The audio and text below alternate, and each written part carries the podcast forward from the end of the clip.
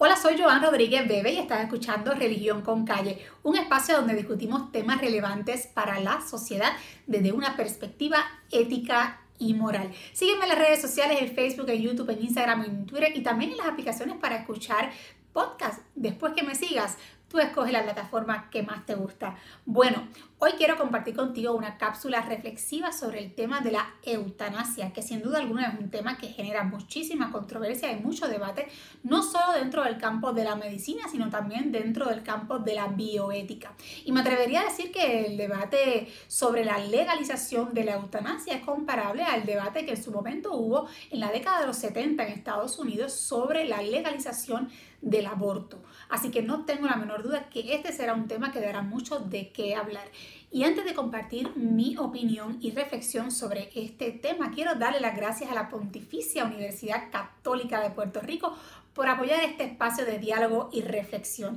Y es importante que sepas que la Escuela para Cuidadores Informales de Adultos Mayores de la Católica ofrece herramientas y destrezas para ayudarte a ofrecer un cuidado digno a nuestros adultos mayores. Ellos tienen expertos en geriatría, en medicina, en psicología, en finanzas, en leyes que te acompañan libre de costo, gratis, a través de todo este proceso. Así que no lo pienses dos veces, que lo que tú buscas lo encuentras en la católica. Y bueno, sobre el tema de hoy, sobre el tema de la eutanasia, hay varios aspectos que merecen ser discutidos y mi intención es hacerlo poco a poco, pero hoy me voy a enfocar en lo que tiene que ver con la ética de la autonomía personal, es decir, sobre el derecho de cada cual a decidir sobre sí mismo y si este derecho debe tener o no algún límite. Y quiero hablarte sobre esto porque recientemente estaba escuchando a una muchacha haciendo una entrevista y como justificación para estar a favor de la legalización de la eutanasia, ella contaba que había conocido a una persona que había sufrido muchísimo como consecuencia de una enfermedad y que ella entendía que en última instancia la decisión de seguir viviendo o no la debía tomar la persona que estaba padeciendo el dolor. Y yo creo, y me atrevería a afirmar, que la mayoría de las personas que están de acuerdo con la legalización de la eutanasia lo están porque al igual que estas muchachas sienten una preocupación genuina por el otro, porque no quieren que otra persona sufra, porque tratarían de evitarle el sufrimiento a un ser querido. Con lo que yo entiendo que la mayoría de nosotros podríamos identificarnos, porque a nadie debería gustarnos que alguien sufra. Sin embargo, nos tenemos que plantear si este deseo noble de que el otro no sufra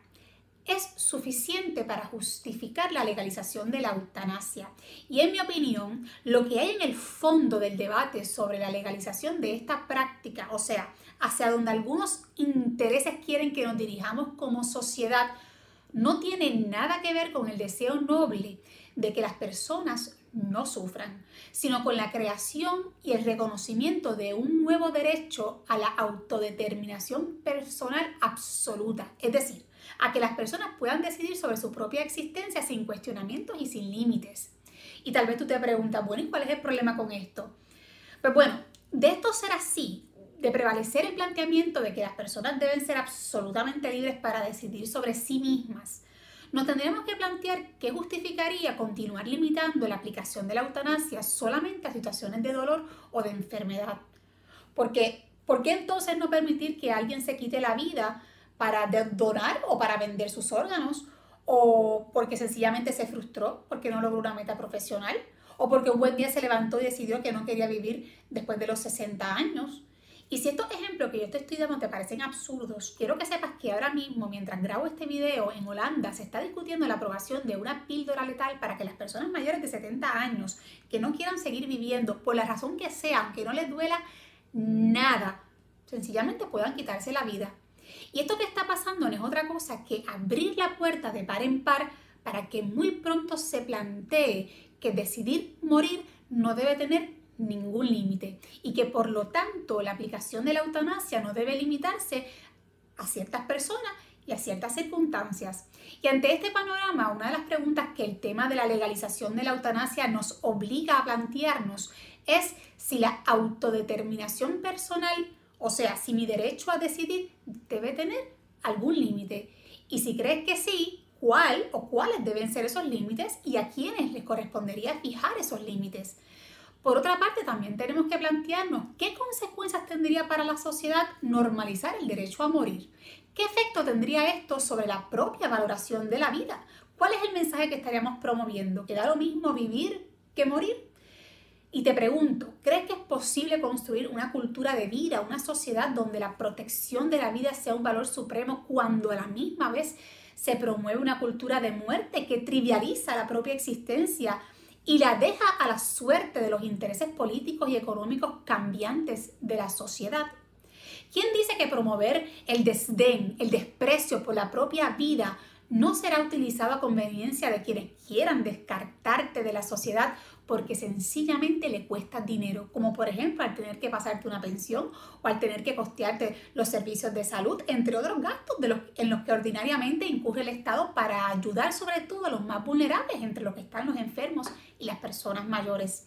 En fin, este tema exige pensar más allá del discurso bonito, de los buenos sentimientos y nos obliga a plantearnos cuáles son las consecuencias de promover una cultura del descarte donde se promueve la muerte bajo un discurso de apariencia noble